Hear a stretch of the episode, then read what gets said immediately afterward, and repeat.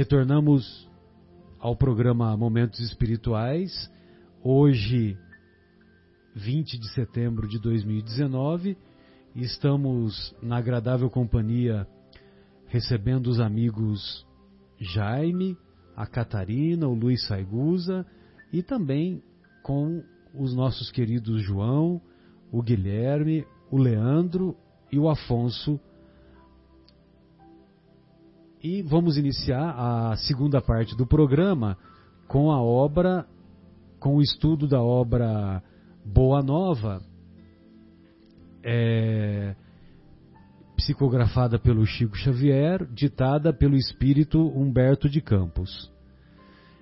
Nós estudamos já o, o prefácio da obra, que foi assinado pelo próprio pelo próprio Humberto de Campos, em que ele comenta que os, os capítulos que foram por ele selecionados são capítulos que fazem parte do folclore, do conhecimento dos habitantes do mundo espiritual.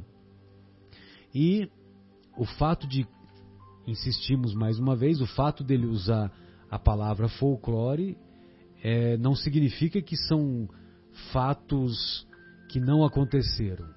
Significa que são fatos que pertencem ao conhecimento daqueles habitantes do mundo espiritual.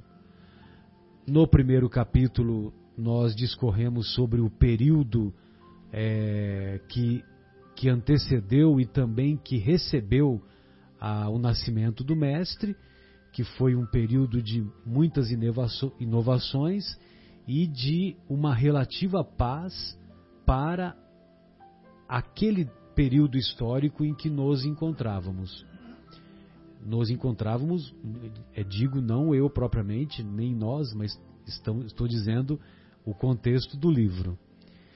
Eu, eu gosto de dizer isso, sabe, Jaime, porque é muito comum, né? Às vezes tem pessoas que exageram nos comentários e dizem assim: ah, esse sofrimento que me aflige é porque eu joguei pedra na cruz, né? Você já ouviu essas histórias, não? Já ouvi, eu acho que eu era pedra nessa não, Pois é, então. Ó, você era pedra. Mas, olha, eu acho que nem pedra você era. Você vai entender por quê. Por, pelo seguinte, porque todas as pessoas que cruzaram o olhar com o olhar do Cristo já se redimiram há muito tempo. Entendeu? Então, se nós fôssemos um dos mil que estávamos lá, das mil pessoas, eu imagino que tinha o quê? Mil pessoas lá no Gólgota acompanhando, né? Porque de repente começou uma tempestade, começou a chover, trovejar, aquela coisa toda. Quem ficou lá aos pés do, da cruz deve ter sido a, a mãe de Jesus, Maria, a Madalena, que passou a acompanhá-la, e o próprio João, o João evangelista. Não o João Batista que estudaremos não, e aqui. nem o João Sérgio que está aqui, né? Como e, diz o Afonso. E nem o João Sérgio, nosso querido, que está falando aqui. Então, quer dizer, as pessoas que cruzaram o olhar com o olhar do Cristo, é, o olhar de Jesus era um olhar é, muito cativante, era um olhar enternecedor, era um olhar que era um convite ao amor e, e esse olhar era irresistível. Então, o próprio Anania, o Anania não conhecia Jesus, foi lá acompanhar o, o acompanhar a crucificação Aí, num determinado momento, o olhar de Jesus dirige-se ao e, e, e, encontra o olhar de Ananias e o Ananias, meu Deus do céu, quem que é esse homem, né? Sentiu-se seduzido no bom sentido, né? Aquela sedução espiritual e e aí ele foi entrou em contato com os discípulos, tornou-se seguidor do, dos ensinos do mestre e deu no que deu, né? O Paulo caiu do cavalo por causa dele, né? Lá nas portas de Damasco. E então, é, eu, eu digo que nós não jogamos pedra na cruz por causa disso, entendeu? Porque quem viu aquela figura imponente pode não ter se redimido naquele momento, mas redimiu-se depois. Então é muita pretensão nossa a gente dizer que, ah, hoje eu sofro porque eu joguei pedra na cruz, né? Isso me lembrou o livro Madalena, do José Herculano Pires. Um romance belíssimo, Sim. pouco lido, Pouco lido. e que narra os contatos visuais que Madalena teve com Cristo e que duravam às vezes três segundos, que eram trocar de olhar, mas que dentro dela ela narra como se durasse uma eternidade. Uma eternidade. é Imagina a profundidade disso. Maravilhoso. Muito bem. Então, feitas essas considerações, nós vamos é, nós vamos fazer, nó- como nós fazemos, né, é, Jaime, ah, o Luiz e Catarina, fiquem à vontade em qualquer tempo, é, qualquer tempo nós podemos parar e fazer os comentários que, ach- que acharmos pertinentes, ok?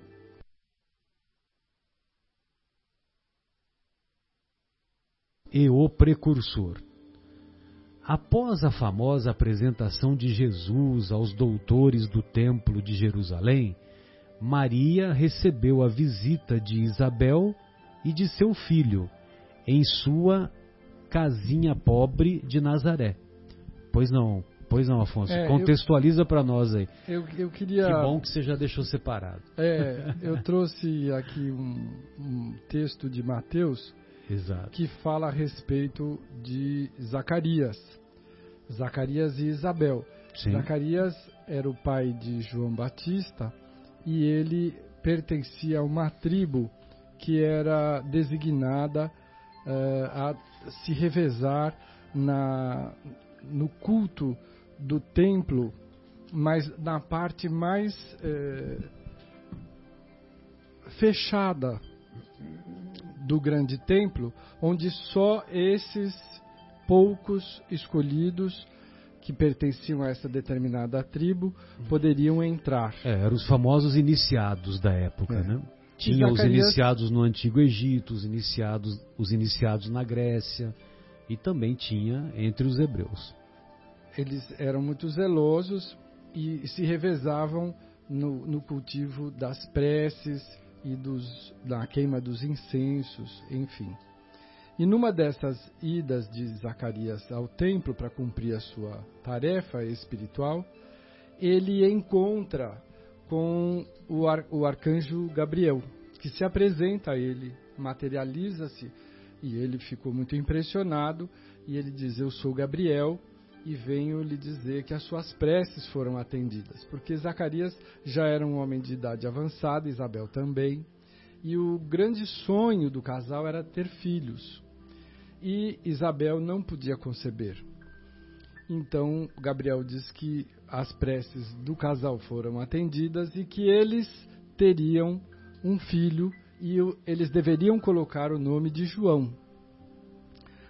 Ah, aliás, é, é muito bem descrito em Lucas, capítulo 1, o versículos de 8 a 20. Eu não vou ler porque é extenso, Sim, sim. mas eh, fica, Fica a referência. a referência para que saibamos que o próprio Zacarias duvidou dessa história. Falou, mas Isabel é muito idosa, ela não tem condição de conceber. E ele era um iniciado, né? Podemos dizer assim. Então, o Zacarias, por a obra de Gabriel, fica mudo e disse: Olha, por você duvidar, você vai perder a fala e só vai voltar a falar quando a criança nascer. e de fato, Isabel engravida, retira-se para as montanhas, porque era uma gravidez de alto risco. E quando a criança nasce, por tradição, era obrigatória a apresentação da criança no grande templo para que ele fosse inscrito no livro da vida, que Zacarias volta a falar. Né? Ele perde a voz por todo o período da gravidez.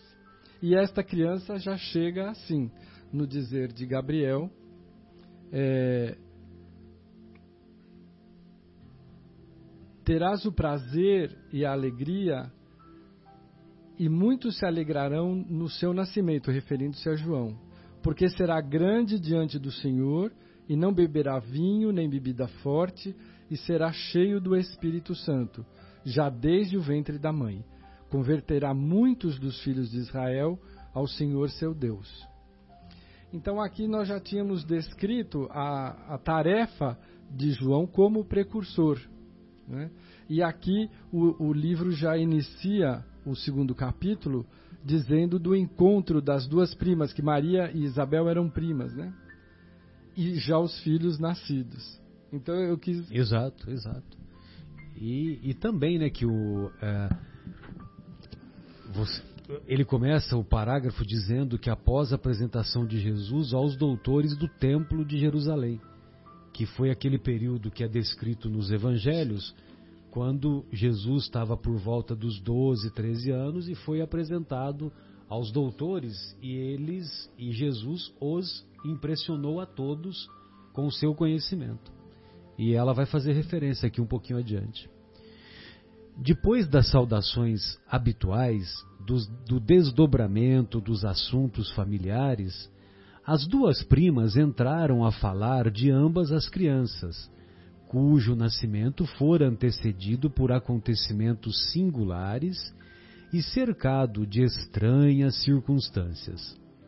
Enquanto o patriarca José atendia às últimas necessidades diárias de sua oficina humilde, entretinham-se as duas em curiosa palestra, trocando carinhosamente as mais ternas confidências maternais. Ou seja, as duas estavam lá é, conversando e os, desenvolvendo os seus sentimentos. Por outro lado, o homem José estava lá envolvido com as suas, com a, com a, a prática com as questões práticas do seu trabalho material. Então, sempre tem esse lado, né? O lado masculino horizontal dando mais atenção para as coisas materiais e o lado feminino espiritual dando mais atenção para as coisas espirituais, para as coisas do sentimento. O que me espanta, dizia Isabel com caricioso sorriso, é o temperamento de João, dado às mais fundas meditações, apesar da sua pouca idade. Não raro, procura-o inutilmente em casa, para encontrá-lo quase sempre entre as figueiras bravas ou caminhando ao longo das estradas adustas, como se a pequena fronte estivesse dominada por graves pensamentos. Adustas, o que, que é mesmo? Ardente. Então, é, estrada ardente, né? Árida. Sim, sim, perfeito. Muito bem. Então, é, ela percebia, né, a Isabel, que o próprio João é, era uma, uma criança desde pouca idade, já interessada para essas questões internas, para essas questões espirituais, vamos dizer assim. Essas crianças, a meu ver, respondeu-lhe Maria, intensificando o brilho suave de seus olhos. Olha só, o brilho suave dos olhos de Maria. Trazem para a humanidade a luz divina de um caminho novo. Meu filho também é assim envolvendo-me o coração numa atmosfera de incessantes cuidados. Por vezes vou encontrá-lo a sós, junto das águas, e de outras, em conversação profunda com os viajantes que demandam a Samaria ou as aldeias mais distantes, nas adjacências, nas vizinhanças do lago. Quase sempre surpreendo-lhe a palavra caridosa que dirige às lavadeiras, aos transeuntes, aos mendigos sofredores. Fala de sua comunhão com Deus com uma eloquência que nunca encontrei nas observações dos nossos doutores e, constantemente, ando a cismar em relação ao seu destino. Você também ficou cismado? Não, eu não cismei. Pois é não, eu fico João. encantado pois não, é, com a eu forma. também fico encantado, Afonso. Como, como ele escreve, como né? Humberto de Campos é, relata, né? clareia Exato. a, a situação de João e de Jesus é, nos comentários das suas mães, né? Uma forma simples, mas encantadora. Né? Que habilidade. Sem dúvida. E desde o começo, é, ele descreve a, a, a preferência, a opção que o mestre faz para as pessoas consideradas mais simples, mais humildes, né? Lavadeiras, transeuntes, mendigos. Porque às vezes a gente tem a impressão que o Cristo, como assumiu a tarefa coletiva aos 30 anos, aproximadamente, que ele não tivesse uma atuação né, durante o seu crescimento, a sua infância, o que não é verdade. Quem é, é em qualquer situação. E, e continuou sendo e servindo e atendendo e esclarecendo. Sem dúvida. É verdade. Existem vários escritos que datam do século I ao século III, inclusive os próprios escritos de Tomé, que são considerados apócrifos, mas que deram origem a vários documentos que hoje até são estudados por alguns é, próprios estudiosos da igreja é. mesmo, é, que relatam um pouco mais sobre a infância do Cristo, sobre a época pré-30 anos. Fala-se bastante sobre isso. E de fato tem coisas surpreendentes nessa época. Muito bem. Apesar de todos os valores. Apesar de todos os valores da crença, murmurou Isabel convicta, nós, as mães, temos sempre o espírito abalado por injustificáveis receios como se se deixasse empolgar por amorosos temores, Maria continuou.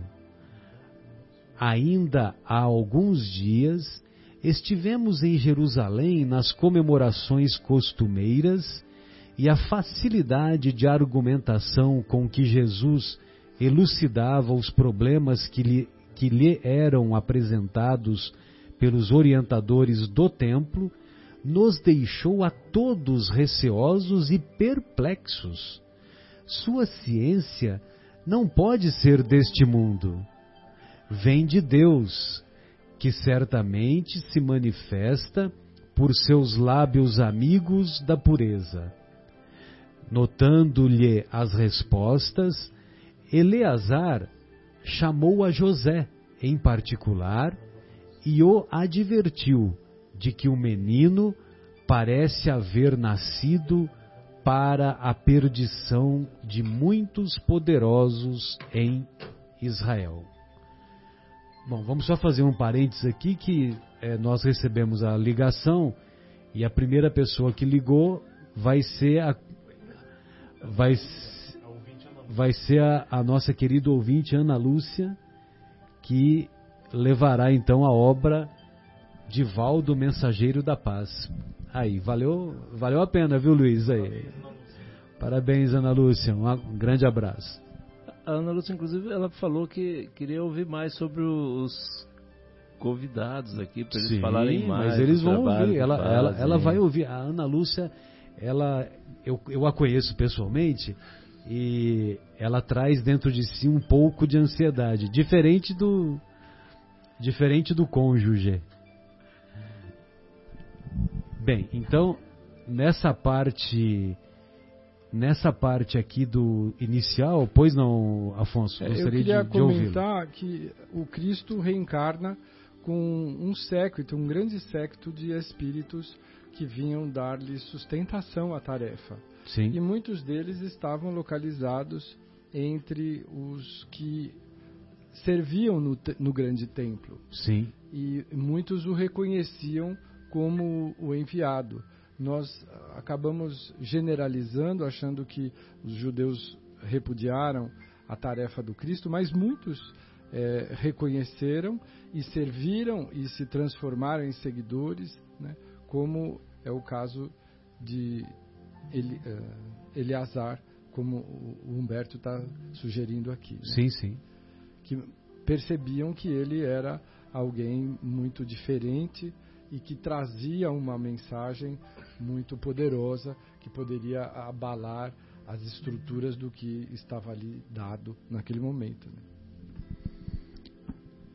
Se, se, tiver algum comentário, fica à vontade, viu? Jaime, é, Luiz, Catarina. Que a gente volta na questão Quero da ouvi-la. Catarina. A sustentação, é, a gente falou sobre isso na primeira parte, que é, não são só os mensageiros nem os missionários que falam, escrevem, que estão em evidência, que estão construindo a obra do Cristo ou construindo a transformação do mundo, trazendo para a nossa realidade de transição planetária. Existem muitos espíritos, existem muitas pessoas que fazem o trabalho de uma forma é, silenciosa, anônima, que no plano espiritual são extremamente reconhecidos e estão alocados em várias posições estratégicas para que a mensagem do Cristo ela prossiga. E às vezes, um fato curioso é quando a gente olha o próprio nosso lar, quando a gente vê toda a narração de André Luiz, eu não sei se vocês já perceberam, mas não tem nenhum famoso que está lá em nosso lar tocando ou administrando as coisas.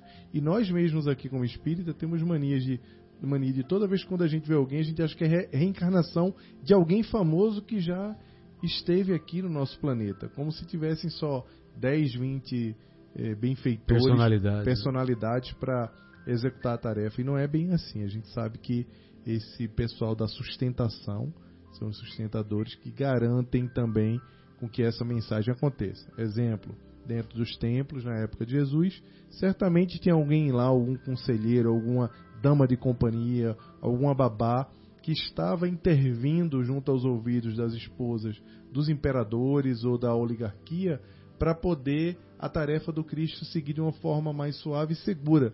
Mas a gente não tem relatos sobre isso porque ou poucos relatos sobre isso, porque na verdade não importa para esses espíritos aparecerem, mas eles estão seguindo e garantindo que a tarefa se concretize. Né? Então, isso é bem importante que isso, o Afonso falou do, da sustentação espiritual.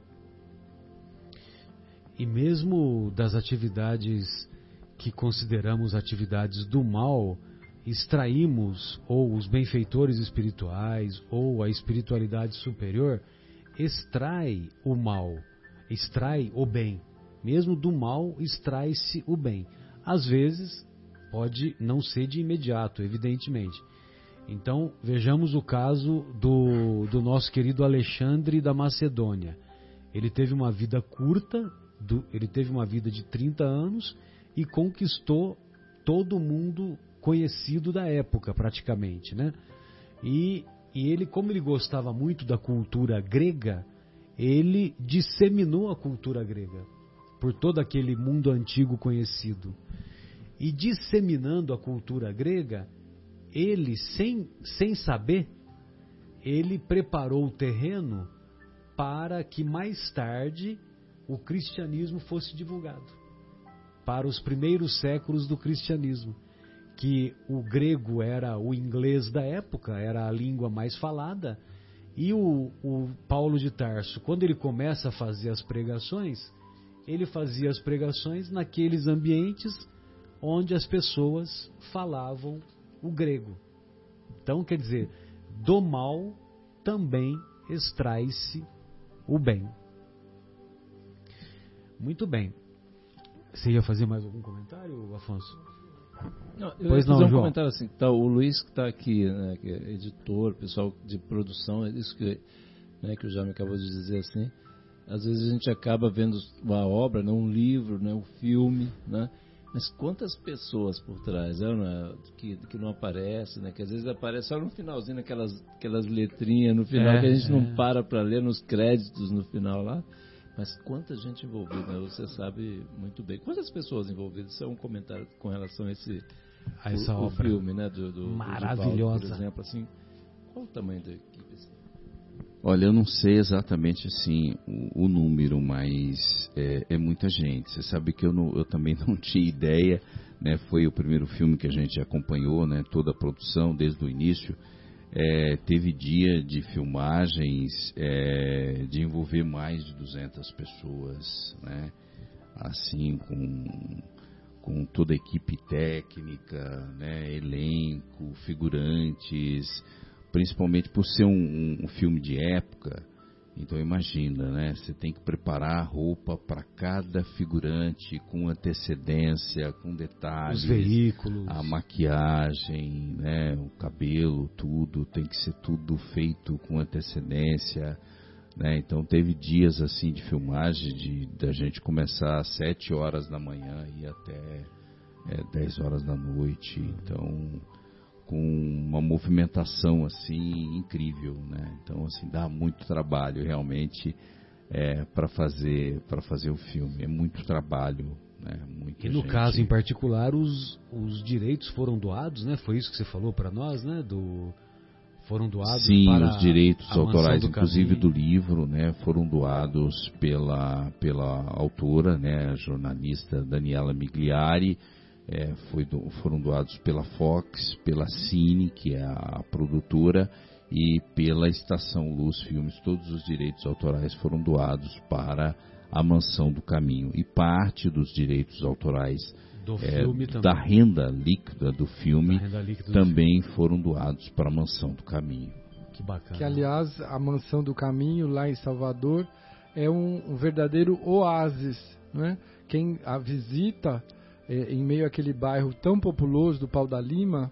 é, E um bairro passa- carente, né? Um bairro, Um bairro extremamente carente. carente. Na verdade, a mansão do caminho, ela modificou o bairro, né? Eu É uma coisa, é uma coisa incrível mesmo, né? Mais de de 3 mil pessoas ali que passam por dia Por na dia. mansão do caminho. né? atendimento traba- médico, odontológico, É, as a escola, né? A na escola, né? Tem a, a casa de parto, que era um sonho do Divaldo, do né? Divaldo, né? A realização da, da escola de parto, né? E o Divaldo não para, né? Não. com 92 anos e o sonho dele agora é uma faculdade dentro da mansão do caminho, né? Mas eu digo Faculdade que você de... Uma faculdade, Faculdade a de formação, uma né? Ele formação dá lá desde a, do berçário, Sim, a sim. criança vai passando, depois vai para lá para passar o dia fora da escola para não ficar na rua. Mas É, você E a casa de parto é um negócio assim incrível, é uma coisa assim fantástica. É, quando- na inauguração a gente esteve lá e com amigos, né, que é, que conhece muito bem o, o, o mercado assim de, de hospitais, tudo.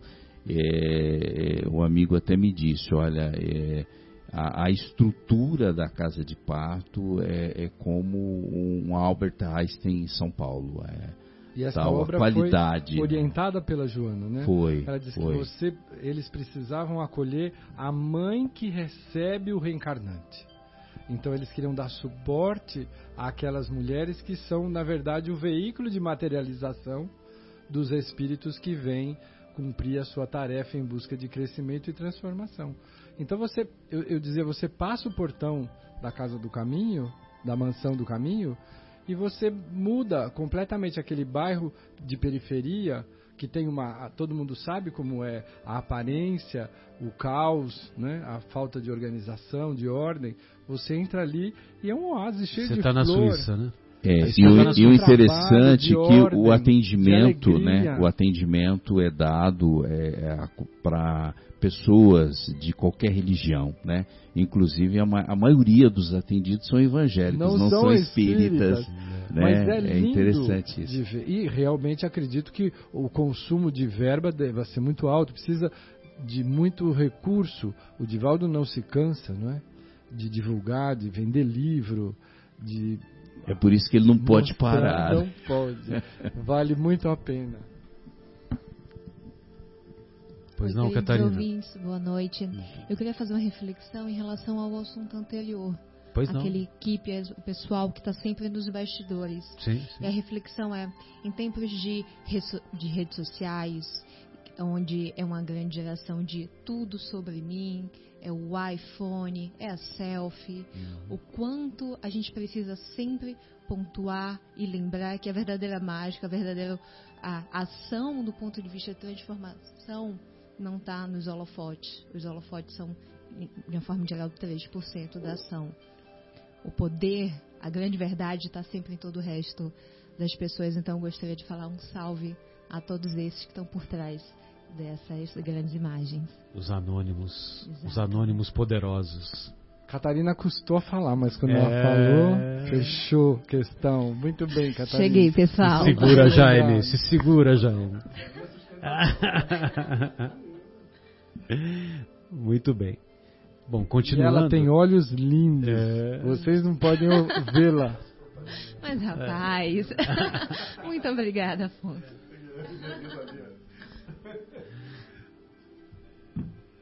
Com a prima a lhe escutar atentamente a palavra, Maria prosseguiu de olhos úmidos após ligeira pausa. Ciente desse aviso, procurei Eleazar, a fim de interceder por Jesus, junto de suas valiosas relações com as autoridades do templo. Qual mãe que não vai interceder por, pelo filho, né? Pensei na sua infância desprotegida e receio pelo seu futuro. Eleazar prometeu interessar-se pela sua sorte. Todavia, de regresso a Nazaré, experimentei singular multiplicação dos meus temores. Conversei com José mais detidamente acerca do pequeno, preocupada com o seu preparo conveniente para a vida. Entretanto, no dia que se seguiu às nossas íntimas confabulações, Jesus se aproximou de mim pela manhã e me interpelou: Mãe, que queres tu de mim? Acaso não tenho testemunhado a minha comunhão com o Pai que está no céu? Veja você que Jesus, desde pequeno, as, as observações dele, quando ele se dirigia às pessoas, ele fazia perguntas, questionamentos, né? É, como ele falou é, na como ouves na passagem do, da parábola do bom samaritano, o doutor da lei pergunta o que devo fazer para alcançar a vida eterna. Aí Jesus responde com outra pergunta: O que está escrito na lei? Duas perguntas, né? O que está escrito na lei? Como lês? Né? Então, desde pequeno, ele já vai e já pergunta para a mãe, né? Altamente surpreendida com a sua pergunta, respondi-lhe, hesitante: Tenho cuidado por ti, meu filho. Reconheço que necessitas de um preparo melhor para a vida, mas como se estivesse em pleno conhecimento do que se passava em meu íntimo, ponderou ele: Mãe, toda preparação útil e generosa no mundo é preciosa. Entretanto, eu já estou com Deus. Meu Pai, porém, deseja de nós toda a exemplificação que seja boa, e eu escolherei desse modo a escola melhor. É escola mesmo que está na tradução de vocês, né? Escola melhor. Muito bem. Então, olha só que interessante, né? Ó, deseja de nós toda a exemplificação que seja boa. Aí nós sempre lembramos daquela frase, daquele pensamento do Francisco de Assis. Pregue o evangelho o tempo todo. Se necessário, use palavras, né? Então, é mais ou menos isso que ele está falando, né? Desde criancinha ele já falava isso. Ou mais mocinho, né? Aqui ele já está mais mocinho. No mesmo dia, embora soubesse das belas promessas que os doutores do templo fizeram na sua presença a seu respeito, Jesus aproximou-se de José e lhe pediu, com humildade, o admitisse em seus trabalhos. Desde então, como se nos quisesse ensinar que a melhor escola para Deus é a escola do lar e a escola do esforço próprio, concluiu a palavra materna com singeleza. Ele aperfeiçoa as madeiras da oficina, empunha o martelo e a enxó, enchendo a casa de ânimo com a sua doce alegria. O que, que é enxó, João? É um É um, é um instrumento de grosseiro de aparelhar madeira. Lá né? da, da oficina, né? É, Lá da carpintaria. Tá certo. E Instrumento de corte de cabo curto. De uma das, das Pois não. passagens do Chico, Pois não. em que os, os reunidos em torno dele, que eram sempre muitos, perguntavam: Chico, você sabe o que aconteceu com Jesus dos 13 aos 30? Então você nos diga.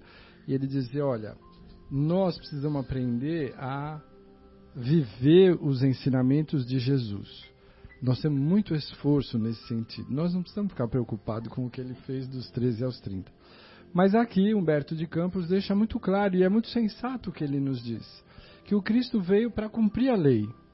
E ele assume que a tarefa mais importante de preparação é a do lar. E ele se Ele se, Matricula ele se esmera na, isso, como na escola aprendiz do pai. de é. José, Isso. provando para nós que não há superioridade que não seja a do lar, do, do- do aprendizado com os de casa. É, e tem uma preocupação de Maria aqui, porque quando Jesus foi apresentado lá na Páscoa aos sacerdotes, todo mundo ficou muito surpreso com o conhecimento dele. Todo mundo ficou é, assustado com as respostas que ele dava. Então Maria é, tinha uma preocupação de dar a melhor formação da lei para Jesus, uma vez que ele já se mostrava um conhecedor de coisas que sábios que os próprios doutores não entendiam. E aí Jesus dá a lição para ela e ele segue o legado, que é um legado familiar comum à época, que o filho tinha que ajudar o- os pais nas tarefas. Então era comum que ele fosse para a carpintaria. Era esperado isso. Então, ao invés de ele se colocar numa posição de superior, de que precisava estudar a lei, primeiro ele fala: Eu já estou com, com o pai, não se preocupe, E porque ela estava uma mesmo, preocupação. né? E E estava estava, mesmo. de verdade. Porque Jesus não reencarnou, Jesus encarnou, né? É o- Exatamente. É o, único espírito que encarnou. Todos nós reencarnamos, né? É, segundo Tivemos Emmanuel, antes mesmo da formação da Terra, Jesus já era já era um espírito puro, né? já era um Sim, responsável sim. pela nossa pelo nosso planeta. Estamos 5 bilhões de anos atrasados. Somente, né? É, por No isso que é mínimo. importante a gente ter paciência com a gente também, né? Porque Imagina, a gente se cobra tanto. E outra coisa que a gente viu que a mãe aqui, preocupadíssima com a formação, uma coisa que é muito comum nos dias de hoje, os pais querendo dar a melhor educação para os filhos, e muitas vezes acham que essa educação é só colocar na melhor escola, levar para estudar nas melhores escolas. E o próprio Jesus aqui, como criança, ele dá a lição de que ele precisava ficar no lar e aprender as coisas com, junto à família. né? Então talvez a gente tenha que fazer essa reflexão, levar para o dia de hoje, do papel dos pais em lembrar, em dedicar o tempo necessário para formar a criança. Não é só ensinar a comer com o talher certinho, não é só ensinar a dar bom dia, boa tarde, boa noite, mas é ficar atento aos valores, é, ficar atento às coisas que são importantes para serem ensinadas para as crianças. Guilherme, Isso, eu, eu acho exatamente. acho Leandro, muito fica à vontade, em qualquer colocação, tempo, hein? colocação do Jaime, a questão da ética moral, né? E, e na escola vai sim aprender matemática, português e tal, mas a parte da educação, isso é em casa, né? É, educação a gente aprende em casa. É muito bem lembrado, Jaime. Sem bem dúvida. colocado. Isabel lhe escutava atenta à narrativa e, depois de outras pequenas considerações materiais, ambas observaram que as primeiras sombras da noite desciam na paisagem, acinzentando o céu sem nuvens. A carpintaria já estava fechada e José buscava a serenidade do interior doméstico para o repouso. As duas mães se entreolharam inquietas e perguntavam a si próprias aonde teriam ido as duas crianças. Aonde estão os nossos filhos no final da tarde que a gente tem que sair na rua e ficar gritando, né? Fulano, vem pra casa, cicrano. Não estavam É. no quarto, né? Ah. E isso é curioso que antigamente os pais da gente pediam pra gente voltar para casa. Tinha hora para voltar. É. A mãe ia lá e gritava lá na frente. Quando É. você chegava, você ainda apanhava, tomava Já né, pra aquele casa, sacode. moleque! É, Agora é o contrário. Os pais ficam obrigando as crianças a ir pra rua. é, é, Sai exato. desse quarto, vai pra rua! Vai pra rua! É, como o mundo Vai mudou, jogar né? bola. É, pelo amor de Deus, Vai jogar bola. vai encontrar seus amigos. Você não tem amiguinho, sai do É. videogame, né? Exatamente. Nazaré, você gostaria de falar alguma coisa? Desculpe. Nazaré, com a sua paisagem das mais belas de toda a Galileia, é talvez o mais formoso recanto da Palestina. Suas ruas humildes e pedregosas, suas casas pequeninas, suas lojas singulares se agrupam numa ampla concavidade em cima das montanhas ao norte do Esdrelon. Seus horizontes são estreitos e sem interesse. Contudo, os que subam um pouco além, até onde se localizam as casinholas mais elevadas, encontrarão, para o olhar assombrado, as mais formosas perspectivas. O céu parece alongar-se, cobrindo o conjunto maravilhoso numa dilatação infinita. Ó, parece a mensagem psicofônica do, do Divaldo, né, Luiz? Que poesia do Humberto de Campos, né? Sensacional. Impressionante, né? Observar esse detalhe, né? Exato. Pois não, Catarina? Gente, e todo mundo visualizou tão bem quanto eu visualizei? Não sei vocês, mas para mim veio uma paisagem, um quadro aqui completo com diversas cores e detalhes que, enfim, foi fundo. É, Belíssimo essa Sensacional, a concavidade, né, para cima, muito bacana. Maria e Isabel avistaram seus filhos lado a lado, sobre uma eminência banhada pelos derradeiros raios vespertinos. De longe, afigurou-se-lhes que os cabelos de Jesus esvoaçavam ao sopro caricioso das brisas do alto. Seu pequeno indicador mostrava a João as paisagens que se multiplicavam à distância como um grande general que desse a conhecer as minudências dos seus planos a um soldado de confiança.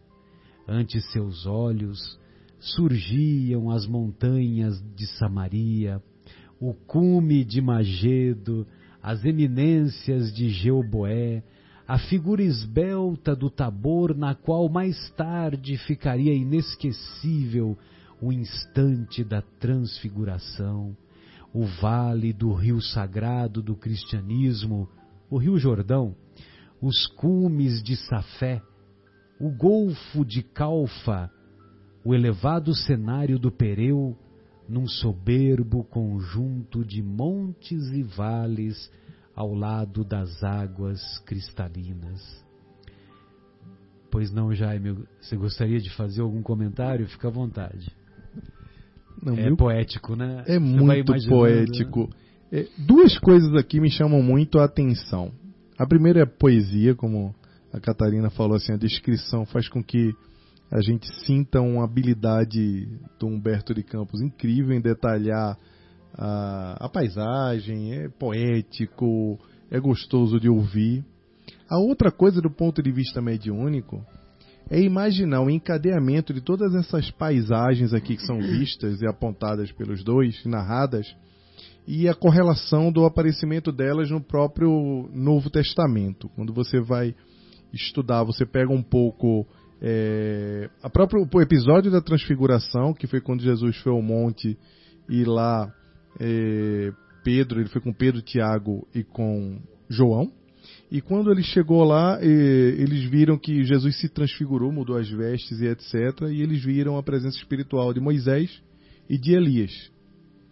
A presença de a presença do Elias ali numa narração, numa narrativa, trazer a transfiguração aqui como Humberto de Campos faz, falar da transfiguração, trazer essa narrativa da transfiguração numa, num capítulo que fala sobre João Batista é de um encadeamento incrível, sensacional. Sensacional. E aí eu falo da mediunidade porque imagina Chico Xavier em 1941, 41 que aproximadamente. foi quando foi escrito esse livro, ele ter, não sei quantos anos o Chico tinha, mas ele era bem jovem, 1910, fazer uma conta, É 31. 31 anos. O conhecimento que tem nesse capítulo aqui é absurdamente 100 vezes o que eu conheço do Evangelho. Sem dúvida. sem então, dúvida. o domínio. Ele não tinha acesso a essas informações. ele não tinha isso, é, acesso. isso é a prova intelectual da imortalidade. Exatamente. dúvida, Isso dúvida. que me encantou.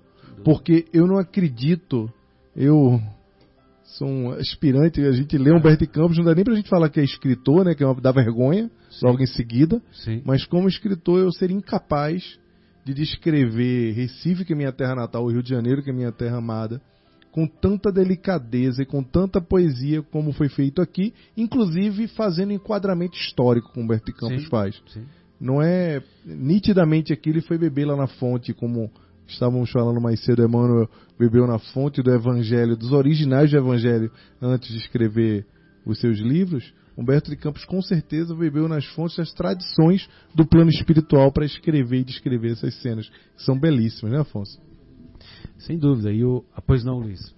Eu costumo dizer o seguinte: se Chico não era médium, ele foi o maior gênio da humanidade. Sim, sem dúvida, né? Porque não, não tem outra alternativa. Não tem outra alternativa. Ou ele era médium ou ele era gênio. Sem dúvida. E o pessoal do, do, do, do Parnaso de Além. O Parnaso de Além Túmulo já é uma demonstração disso. né?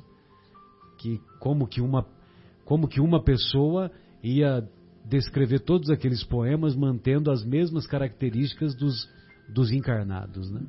É, a gente vê inclusive a diferença de característica entre eh, Emmanuel e André Luiz, né? Sim, É, sim. fantástico. Como é que ele pode, poderia, porque o, o escritor, ele, ele tem uma característica, não tem como fugir dessa característica, né?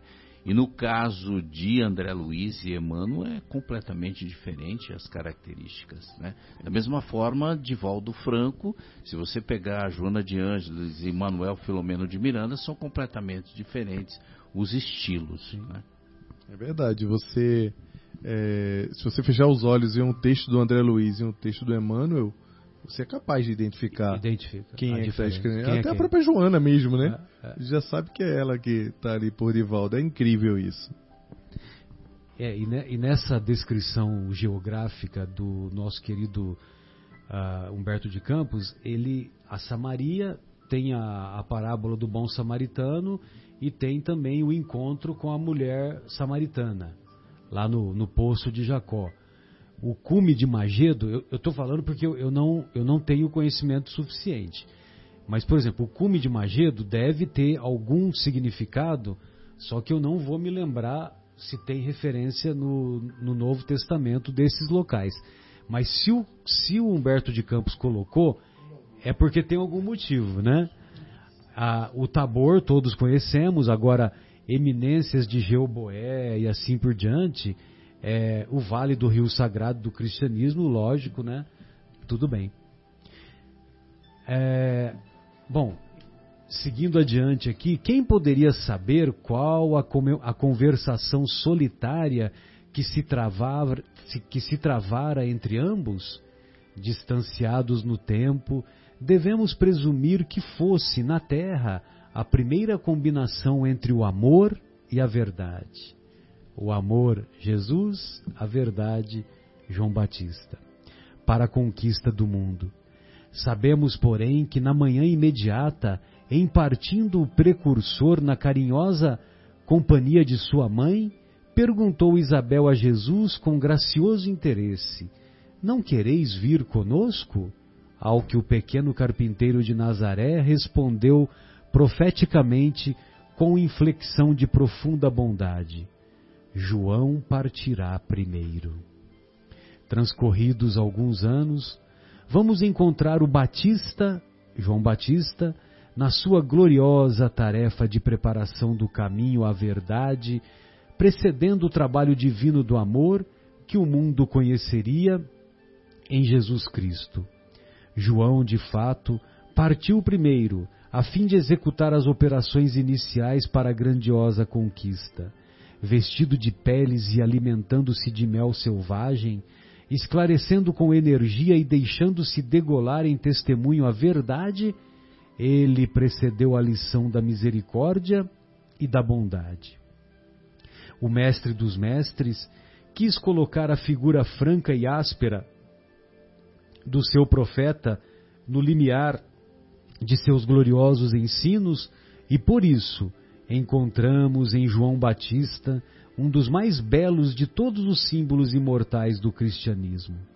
Salomé representa a futilidade do mundo, Herodes e sua mulher, o convencionalismo político e o interesse particular. João era a verdade, e a verdade, na sua tarefa de aperfeiçoamento, dilacera e magoa, deixando-se levar aos sacrifícios extremos. Como a dor que precede as, as, poderosas manifestações da luz no íntimo dos corações, ela recebe o bloco de mármore bruto e lhe trabalha as asperezas para que a obra do amor surja em sua pureza divina. João Batista foi a voz clamante do deserto. Operário da primeira hora, é ele o símbolo rude da verdade que arranca as mais fortes raízes do mundo, para que o reino de Deus prevaleça nos corações. Exprimindo a austera disciplina que antecede a espontaneidade do amor, a luta para que se desfaçam as sombras do caminho, João é o primeiro sinal do cristão ativo, em guerra com as próprias imperfeições do seu mundo íntimo, do seu mundo interior, a fim de estabelecer em si mesmo o santuário de sua realização com o Cristo. Foi por essa razão que dele disse Jesus, dos nascidos de mulher, João Batista é o maior de todos. Ô Jaime, eu gostaria que você fizesse aquele comentário é, que você comentou conosco sobre o, o, os links né, do prefácio, do primeiro capítulo e do segundo capítulo se você quiser fazer um, um, um resuminho, uma síntese, né, fica à vontade. Que infelizmente nós estamos completando o nosso horário, mas eu sou, é, lógico que a gente passar um pouco não tem problema nenhum. E, e, eu sou partidário daqueles, sobretudo na casa espírita, que nós temos que ter disciplina na hora de começar o trabalho, os trabalhos, né? Mas o Chico que falava isso, a gente tem que ter horário e disciplina no horário de começar. Mas o horário, o trabalho espiritual não tem horário para acabar. Pois não. É, a gente, Marcelo, ao longo do programa todo, inclusive da primeira hora, por uma felicidade muito, muito grande da conversa, um alinhamento, nós falamos sobre sim, isso o tempo sim, todo. Sim. Até a própria Catarina trouxe a questão dos anônimos, o Afonso trouxe a sustentação. Me chamou muita atenção no primeiro capítulo, no estudo, que por sinal eu vi o, o programa de vocês da semana passada e eu vi após ler o capítulo. E foi uma alegria muito grande, depois de ler a segunda, o segundo capítulo, ver como as coisas estão interligadas. Parece muito óbvio isso num livro, mas não necessariamente, porque são histórias completamente diferentes mas tem uma particularidade aqui que não pode nos escapar, que é a particularidade do, da sustentação. Eu vou usar essa palavra sustentação, é que às vezes a gente acha que para algum fenômeno acontecer, para que as coisas se deem, se precisa-se só de uma pessoa. A gente tem mania de verticalizar a solução das coisas. Então a gente acha que a mansão do caminho era só o Divaldo mas tem o tio Nilson, tem tantos outros colaboradores que fizeram aquilo acontecer, que proporcionaram que aquela obra ajudasse, impactasse tanta gente, tantos outros que a gente não sabe nem o nome. E que seguraram a onda, uma vez que o Divaldo também muitas vezes estava ausente por conta das pregações em que, em que também servia de, de arrecadação, né, Luiz? Exatamente. É. Então são tantas pessoas que são anônimas. Às vezes é, eu tenho alguns amigos que são amigos que fazem bastante palestras no Brasil e são palestrantes muito conhecidos.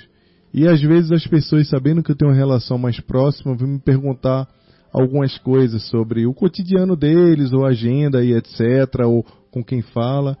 E não raro eu trago à tona para a conversa falando de outras pessoas que estão trabalhando é, arduamente pela tarefa da divulgação do Espiritismo e que a gente nem se dá conta. Nem se dá conta porque são pessoas que de fato elas aparecem, mas nem se faz ideia que na verdade são eles que estão efetivamente no comando. Nós somos mensageiros, nós que escrevemos somos veículos. É, via de regra, os meus escritos, a Catarina sabe muito bem como é que acontece com minha esposa. Eu abro o olho e eu tenho que começar a escrever ou anotar ou contar as coisas para ela, porque a minha mediunidade, a, forma como o meu protetor ele se comunica comigo é dessa forma, é no de inspiração barra é no, intuição. No sonho, eu ah. acordo com as coisas extremamente prontas e tenho que escrever logo. E às vezes são coisas assim que você nem acredita, porque são verdadeiras aulas no plano espiritual. E a gente precisa entender que a gente está conectado com alguma coisa muito maior. E não é só o protagonista que está aparecendo lá na rede social, ou na palestra, ou escrevendo o livro. É, tem muitas coisas que estão por trás. E essas coisas são as mesmas coisas que estavam espalhadas na época de Jesus, enquanto Augusto estava lá imperando e deu o nome à sua, à sua era. Vários anônimos sustentavam a, a capacidade do planeta, inclusive, de receber Cristo aqui encarnado. Exato. Porque não era fácil, não foi fácil para ele fazer esse processo de encarnação. Isso foi planejado no plano espiritual naquela segunda reunião que nós sabemos que aconteceu para que a mensagem viesse, equilibrasse a dissonância que existia entre o nosso, a nossa, o nosso desenvolvimento moral em relação ao, ao desenvolvimento Cristo. intelectual. Mas para recebê-los precisou Maria, um espírito que de uma de um calibre extraordinário, porque sem Maria, muito provavelmente, Jesus teria mais dificuldades de lidar se fosse alguma coisa aleatória, bem como pessoas que não estavam ali no convívio deles, mas que estavam espalhadas por onde o Cristo passava, por onde se precisava sedimentar a mensagem dele para que isso acontecesse. Assim foi com Kardec, enquanto Kardec estava lá fazendo o trabalho e travando as lutas do momento de luta lá, logo no, nos próximos dez anos seguintes da publicação do Livro dos Espíritos, foi muita perseguição contra a doutrina espírita, os pais, os genitores do Bezerra de Menezes e de tantos outros que viriam depois a, a assumir o protagonismo da divulgação da doutrina espírita, estavam se preparando para receber esses espíritos aqui no Brasil.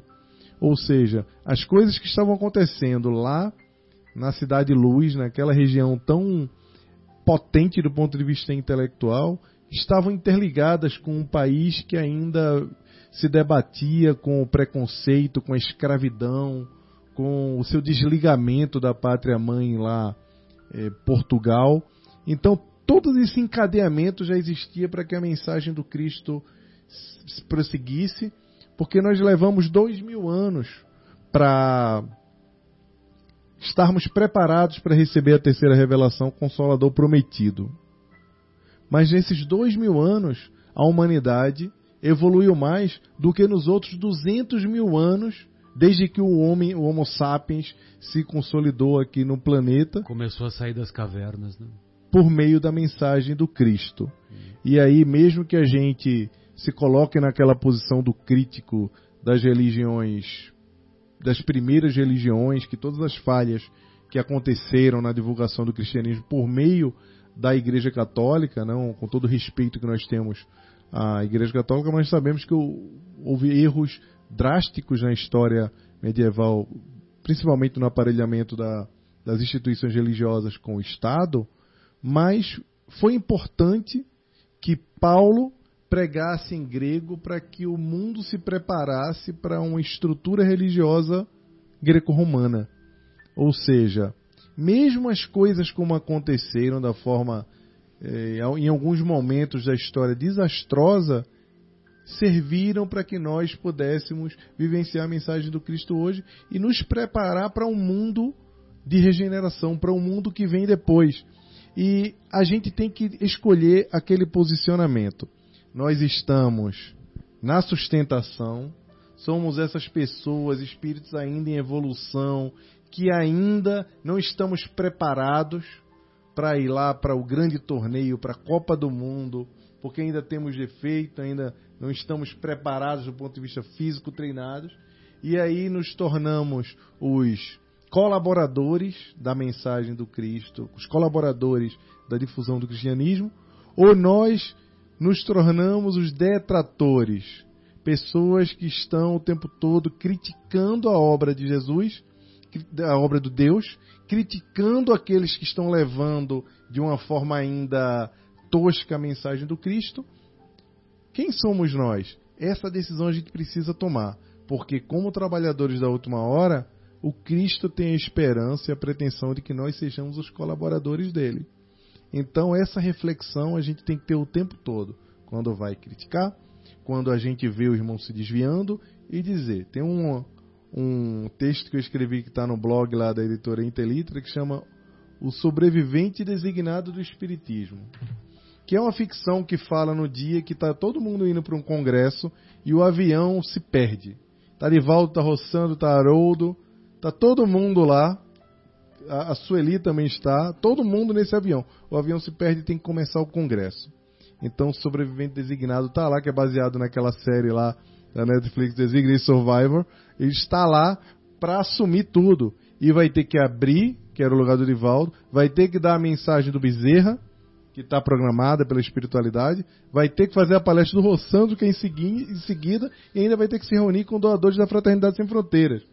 Ainda bem que é um sonho lá no texto, e a pessoa acorda, mas vem a reflexão.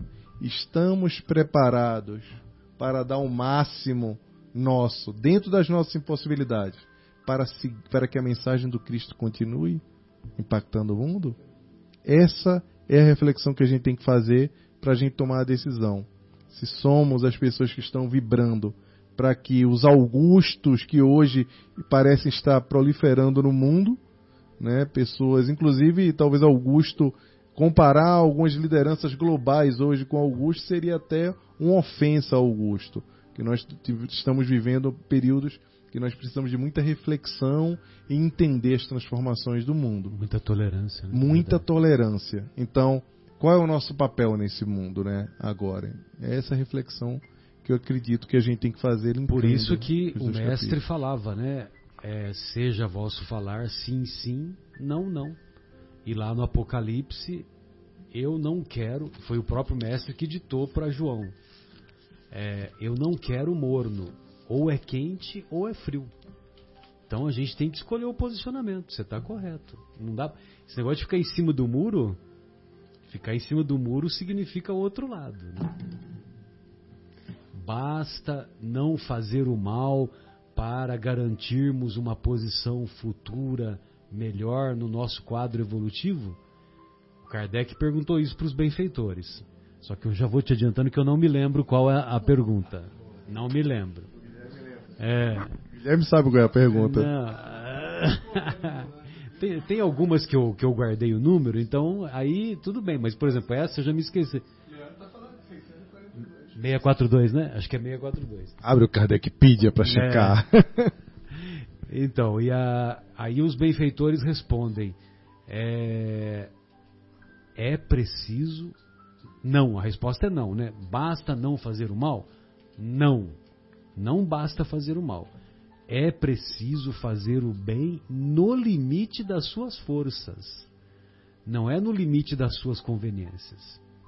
Nós ainda estamos nas nossas conveniências. É isso mesmo? 642? É. É, tá vendo? O Leandro. até ganhar um livro. Lembrou o número. Bem, amigos, alguém gostaria mais de fazer alguma observação? Pois não, Catarina. Para alimentar. Pode ir até as 3 e 15 não tem problema Opa. nenhum. para alimentar essa reflexão sobre se a gente realmente está fazendo tudo.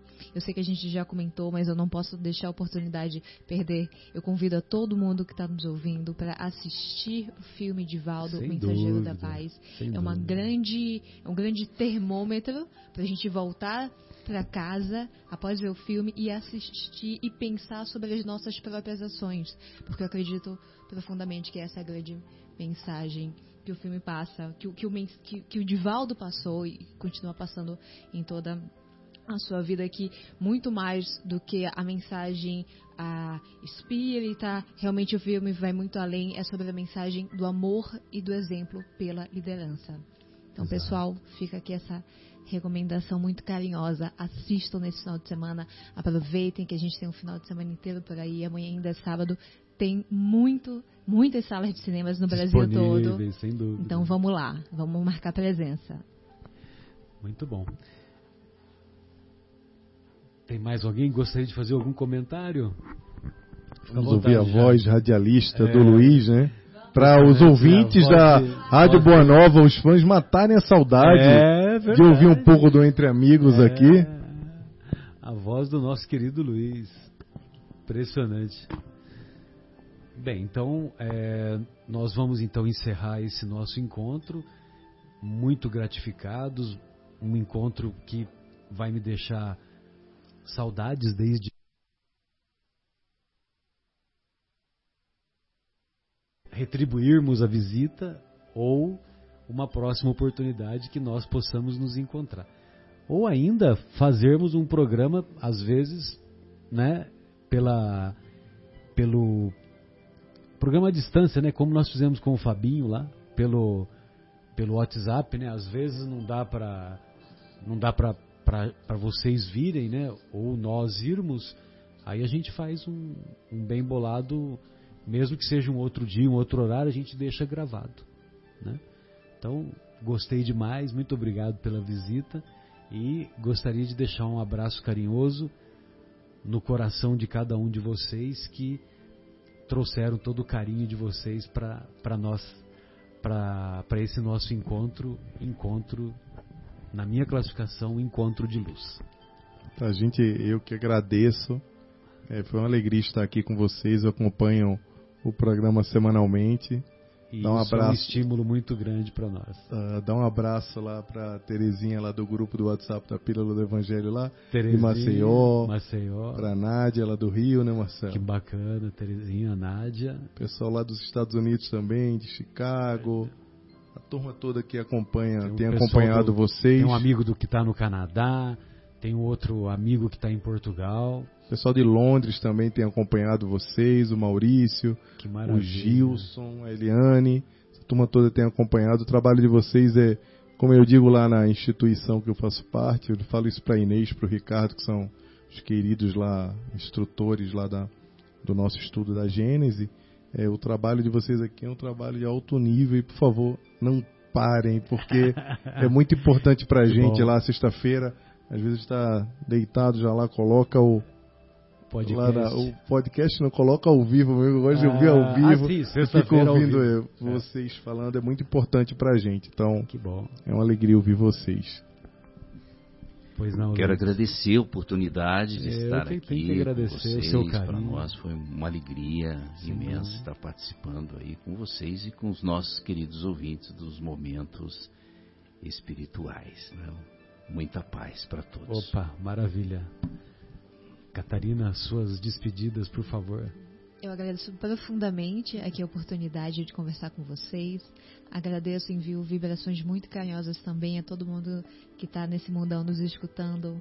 Um beijo grande, gente. Uma alegria enorme estar aqui e a gente espera voltar muito, muito em breve. Que maravilha. Da mesma forma.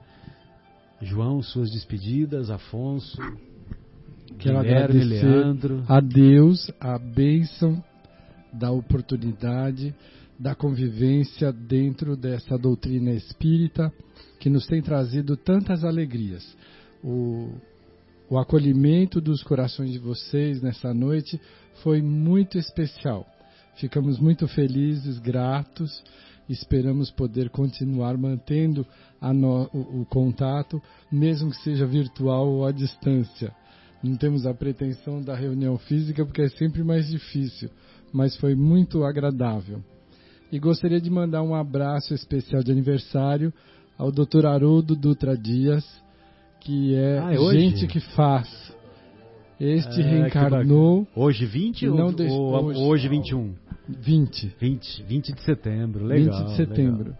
Ele reencarnou e não tem deixado nem um minuto de descanso. Tem ocupado todos os espaços para divulgar a doutrina espírita, para servir de estímulo a tantos corações como os nossos. Nós o admiramos à distância, enviamos um abraço fraterno e o desejo de que ele continue sempre cheio de bom ânimo e coragem na sua tarefa.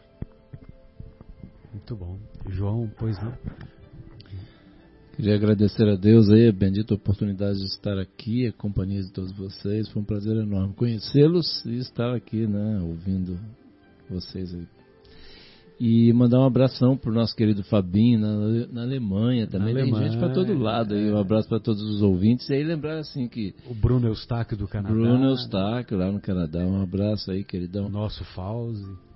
Isso, e, e é aquilo que, né, que o Jaime estava falando assim, é que Jesus está contando é com a gente mesmo, né, que milagre não existe, né, existe resultado de trabalho, então a gente, Jesus está contando que a gente faça a nossa parte, é ou não é?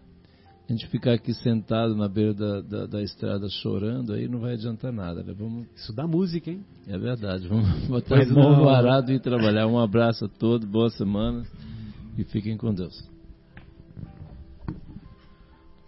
Agradecer então a oportunidade de a gente estar aqui mais uma vez, esse programa maravilhoso. Agradecer mais uma vez a presença do Jaime, da Catarina, do Luiz. Muito edificante. Que vocês possam voltar muitas outras vezes, né? Agradecer também a presença da nossa equipe aqui. Mandar um abraço pro Marcão, que não veio.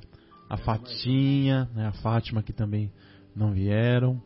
E dizer pra eles que estamos com saudades, hein? Voltem, voltem logo. Beijão pra todo mundo. E eu não sei qual é a pergunta do livro dos Espíritos que fala da coincidência que não existe, né? Foi uma grata coincidência conhecer aí, encontrar Jaime no meio do caminho. É, e que bom que você pode vir aqui e volte sempre que puder, sempre que quiser. A casa é de vocês também. Obrigado muito pela participação. Bom retorno para São Paulo e um bom fim de semana para vocês todos e para todos os ouvintes. Até sexta-feira que vem e tchau.